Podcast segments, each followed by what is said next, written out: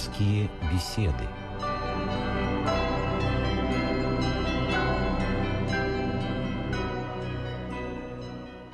У микрофона Людмила Борзяк.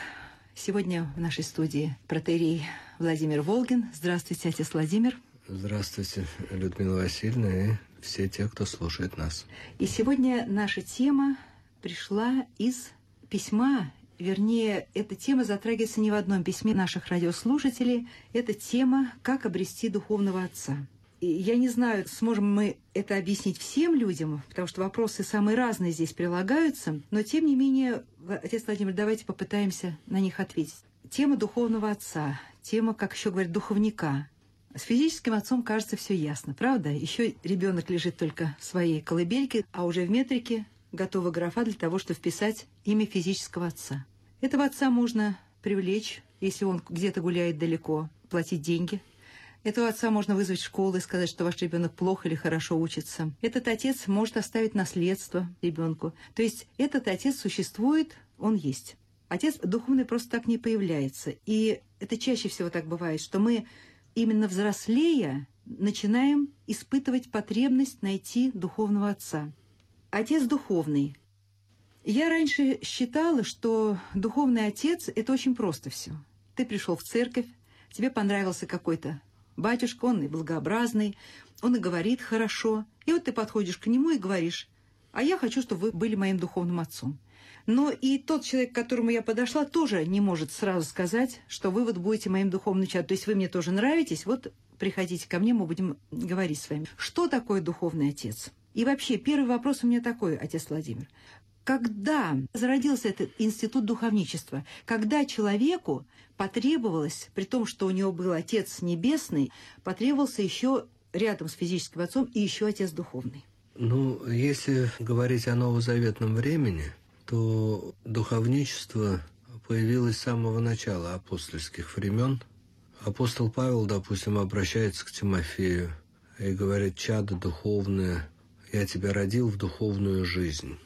И вот этот институт духовничества имеет начало со времени Господа и Спасителя нашего Иисуса Христа, с Его проповеди, а главное, после Его вознесения, когда Он оставил своих учеников, когда сошел на них Дух Святой во время Пятидесятницы. Этот Дух Святой дал власть архиереям, священникам прощать или не прощать грехи.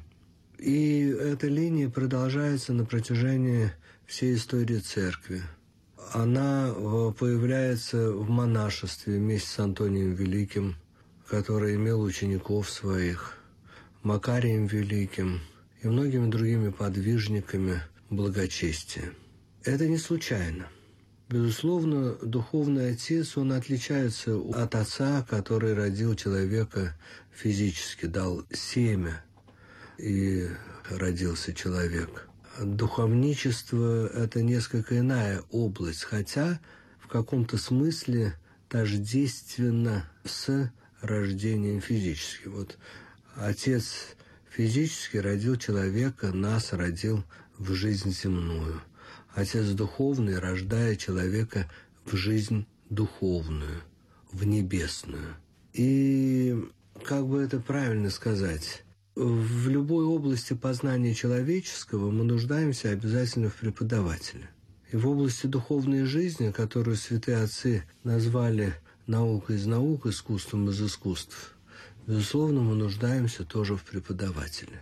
И вот этими преподавателями в области духовной жизни мы подразумеваем, что естественным образом должны являться священники.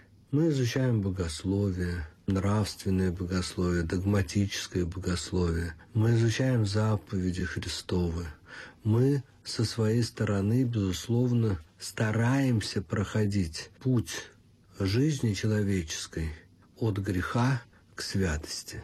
И в этой области, конечно, нужно выбирать людей в духовнической области наиболее авторитетных, зарекомендовавших себя с точки зрения нравственной, с точки зрения православной, потому что сейчас церковь стараются и слева, и справа расшатать, раскачать, неообновленцы и разные другие течения, существующие в церкви. И здесь надо найти человека, не уклоняющегося от делания заповедей Божьих, человека, который старается стремиться к любви. Ведь Бог есть любовь. И Господь Иисус Христос говорит, «И потому узнают, что вы мои ученики, если будете иметь любовь между собою». И вот мы, священники, которых избирают в духовные наставники, безусловно, должны понимать прежде всего то, что мы должны осуществлять эту заповедь любви по отношению к людям, и мы не должны иметь врагов. А если они есть, то также возлюбить врагов своих, а это значит, у нас не должно быть врагов. И главное – учить других людей, конечно, этой любви. К сожалению, надо отметить с большим прискорбием, что институт старчества, институт духовничества, к сожалению, наверное, прекращает свое существование – Почему? Потому что зрячий человек, духовно зрячий, может вести другого человека к Царствию Небесному. Человек, который познал Бога, который чувствует Его, который слышит Его волю. Вот смотрите, вот Священное Писание Ветхого Завета, допустим, Бытие и вообще Пятикнижие Тора, мы все время встречаемся с такими удивительными словами – в отношении Моисея или в отношении других каких-либо пророков. «И сказал Господь Моисею». Вы чувствуете? То есть Моисей достиг такой святости, он стал другом Божиим, он слышал его волю и мог передавать эту волю израильскому народу и каждому лицу в отдельности. Кто из нас, священников, мог бы дерзнуть сказать, что я говорю с Богом, что я слышу Его волю. Никто. Старцы умирают. Я, по милости Божией, был знаком, я молюсь сейчас о упокоении уже семи старцев, признанных церковью. Это люди были особого совершенно рода. Это люди, если хотите, духовно были из параллельного мира. Люди, на которых и через которых отображался свет небесный. Люди, сеющие и несущие в себе любовь. Они чувствовали и знали волю Божию и передавали ее людям. Вот эти люди по-настоящему пестовали других людей, обращающихся к ним за духовной помощью. Они исчезают, наверное, они еще есть. Доживая свое время, архимандрит Кирилл Павлов, известный старец – есть, наверное, еще другие старцы. Их имена известны или неизвестны. Есть скрытные старцы, которые скрывают себя от мира, которые молятся за весь мир. Но по существу вот таких известных старцев, в общем-то, мы не слышим с вами эти имена. Вот эти люди действительно могли руководить народом Божиим. Что же остается нам, священникам? Как быть народу Божьему, пришедшему к вере, который нуждается, безусловно, в руководстве духовном. И вот мы, священники, должны брать на себя эту миссию, это служение.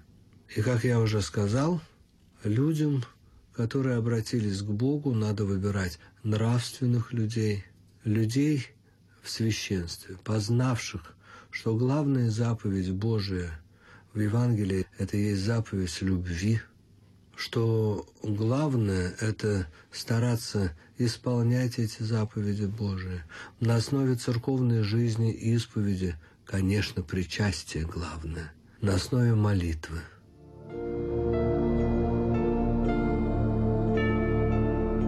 Пасторские беседы –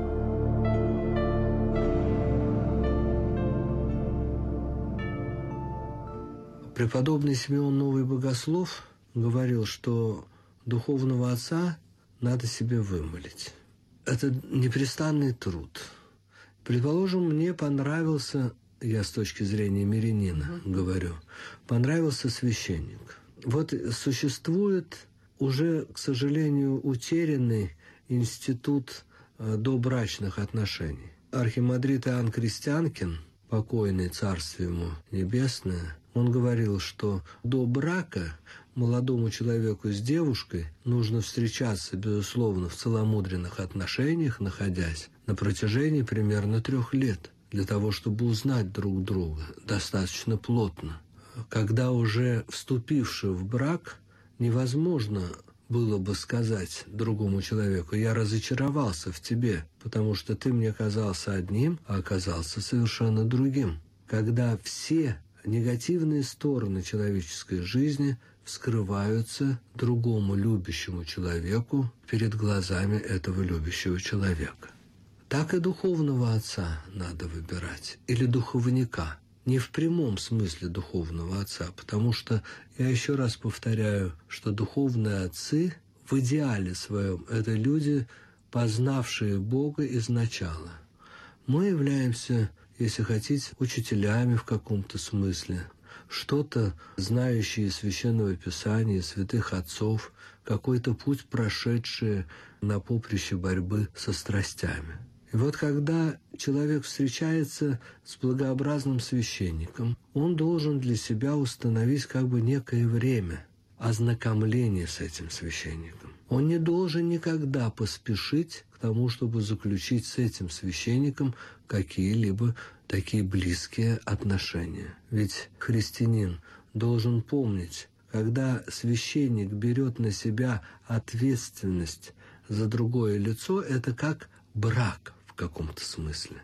Этот брак в каком-то смысле не может быть расторжим. Он может быть расторжен только в случае, если священник, предположим, пал в ересь, священник пал в смертные какие-то грехи когда можно предъявить ему этот, условно говоря, иск и сказать, что да, вот я-то думал, а вот, к сожалению, вот так вот оказалось, что я вынужден отказаться от тебя, потому что ты не удовлетворяешь образу священника и православной жизни. В остальных случаях эти отношения как бы закрепляются на всю жизнь. И поэтому человек должен понаблюдать за этим благообразным священником, посмотреть, как он относится к пастве своей, посмотреть, как он относится лично ко мне, насколько он печется обо мне, насколько его советы являются советами, которые меня ведут по пути к духовной жизни, насколько эти советы приближают меня к Богу, насколько эти советы не противоречат духу Священного Писания и духу святых отцов. Можно задать вопрос, Конечно. отец Владимир? Это вот очень важный момент. Есть вот такая книга, я не знаю, может быть, вы ее видели, «Младостарчество» называется. Автор ее отец Владимир Соколов. Я ее прочитала в свое время, и так немножко, знаете, как-то, ну не то, что в уныние впала, а во всяком случае меня она настроила на такой лад очень сомневающийся, что ли. Как раз вот он говорит тоже о том, о чем говорили вы, об умирании института старчества настоящего и духовничества. И он говорит о том, что вот священник, которому меня, скажем так, потянуло, может быть, сначала сердце, он мне показался вот тем, которым нужно человеку. Я начинаю ходить на исповедь, я начинаю с ним беседовать. Он подтверждает все то, что я чаяла, что я хотела. И далее оказывается так, что этот священник или даже старец, он совершенно меня опутывает вот тем, что он делает вроде бы как все правильно. А я духовный чад, я уже чувствую себя духовным чадом. Он еще это не сказал, и мы не сформулировали эти отношения. Но я выполняю все то, что говорит он. И мне кажется, что да, вот он ведет меня по правильной дороге. А оказывается на самом деле, что он манипулирует просто мной. Как манипулирует многими людьми, которые к нему приходят. То есть они впадают в эту прелесть, они подпадают под власть человека но и не идут к Богу. Такой вариант возможен? Да, конечно, возможен такой вариант. Вот поэтому я и говорю, что надо обязательно установить себе какие-то сроки для познания этого священника, для узнавания его, для того, чтобы потом не получить какого-то разочарования. И вообще вот мне кажется, что термин «младостарчество», он подходит не к священникам, которые в возрасте, а к священникам молодым, младостарчество. Вот я помню, даже по своему опыту, когда я стал священником, в 30 лет меня рукоположили, и мне, безусловно, хотелось уже быть святым и старцем. И иногда, вот раза два или три, я позволил себе другим лицам, разным лицам, нечто сказать, думая, что это как бы благодать пророческая, которая, безусловно, не исполнилась. И после таких ошибок в моей духовнической жизни, а я стал духовником по благословению старца, я перестал экспериментировать и перестал пророчествовать. Я думаю, что другие священники этот эксперимент, если хотите, продолжают, они вживаются в него, а тем более, если какие-то, предположим, слова или какие-то предположения в отношении духовного чада сбываются. Они укрепляются в сознании, что они уже прозорливы, что они старцы, что они путеводители слепых к Царствию Божьему в молодом возрасте. Вот это и есть младостарчество. Это своего рода прелесть такая, когда молодой священник, еще не имеющий опыт собственного спасения души, ведь для того, чтобы спасать других, нужно спасти себя самого. Как Господь Иисус Христос в Евангелии говорит, что ты видишь сучок в глазе брат своего, когда бревна не видишь в своем глазе. Вот для того, чтобы стать врачом, для этого нужно увидеть бревно, с помощью Божьей его вытащить, и тогда можно понять, как вынуть сучок из глаза брата своего. Пасторские беседы.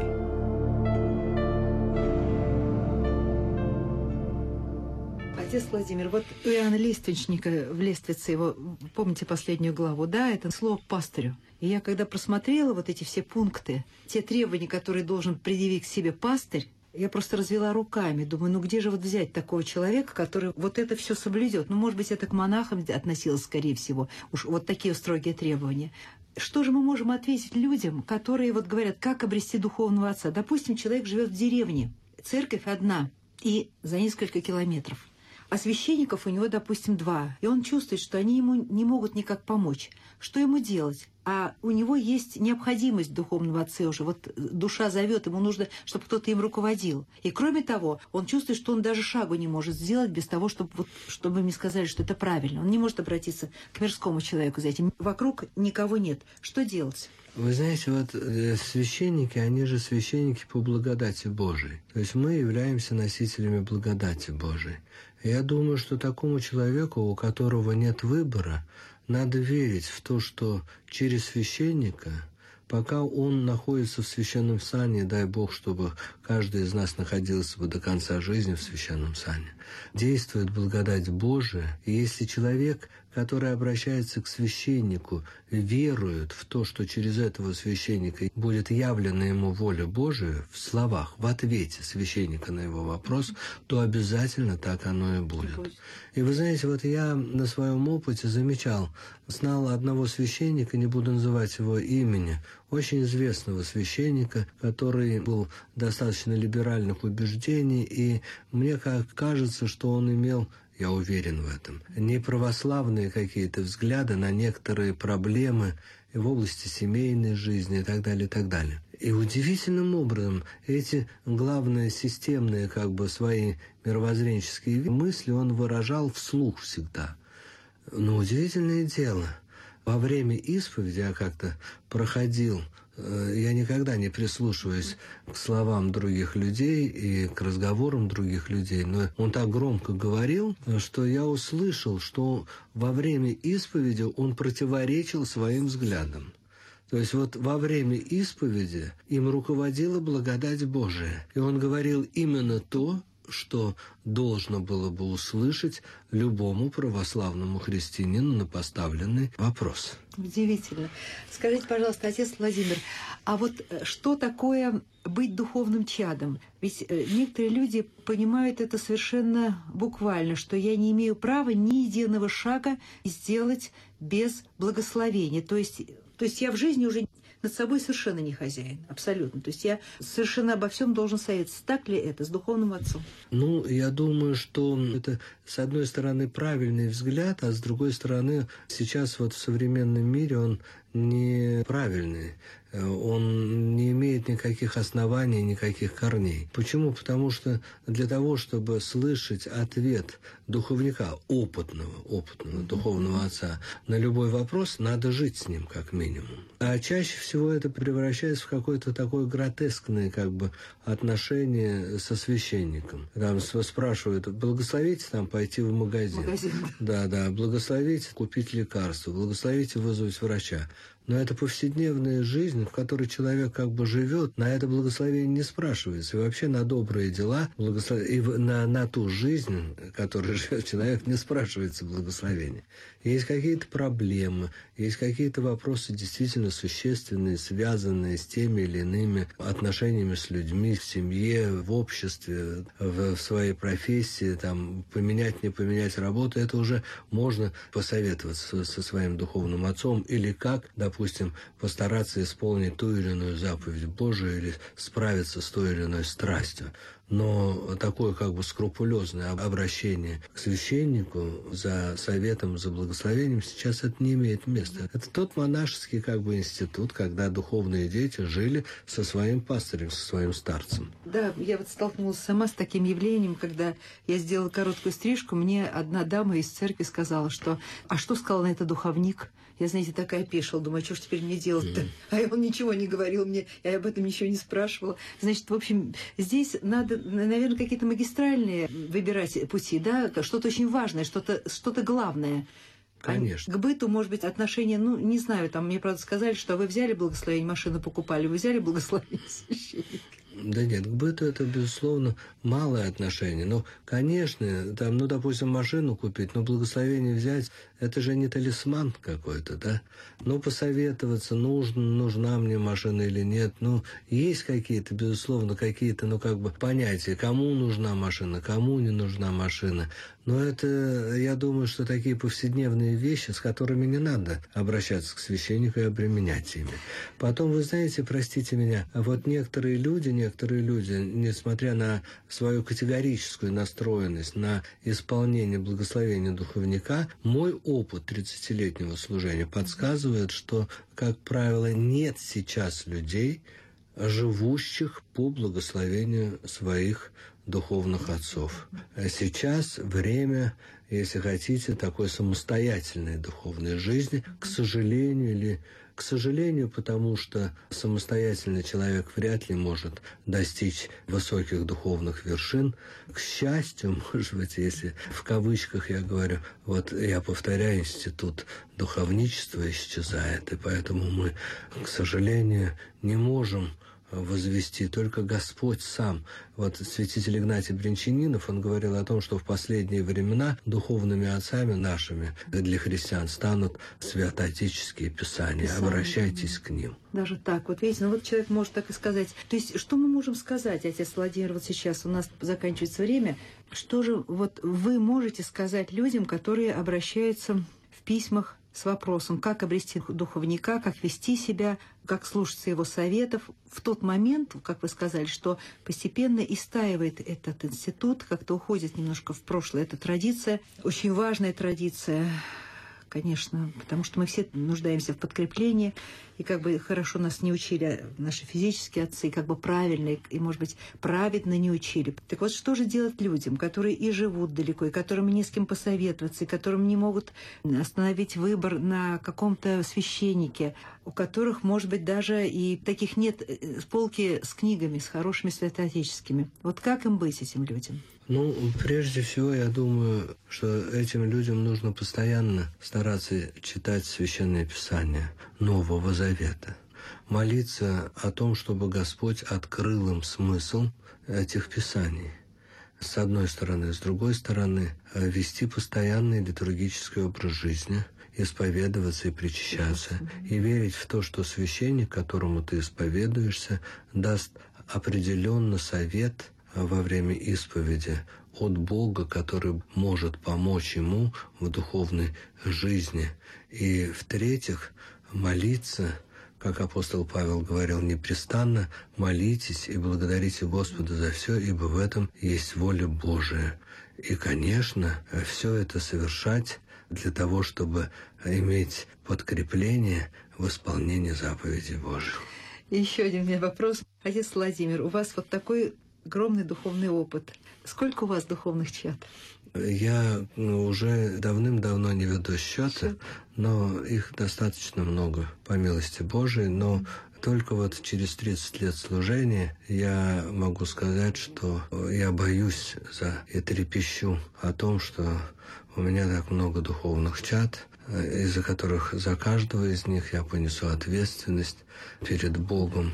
И я сейчас уже стараюсь очень осторожно относиться к заключению вот этих духовнических отношений с другими людьми, обращающимися ко мне с этой просьбой. Скажите, пожалуйста, отец Владимир, а вот эти люди, которые себя ощущают как ваше духовное чадо, и вы знаете их хорошо, наблюдаете их в течение и руководите их, наставляете, помогаете им в течение многих лет.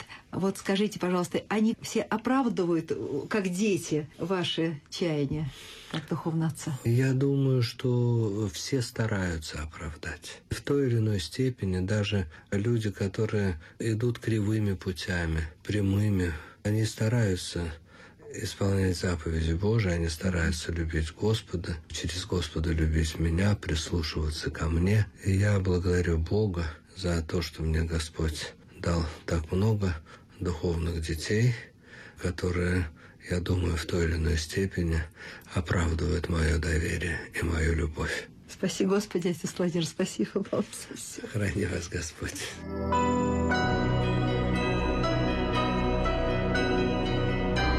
Вы слушали программу «Пасторские беседы» из цикла «Мир, человек, слово».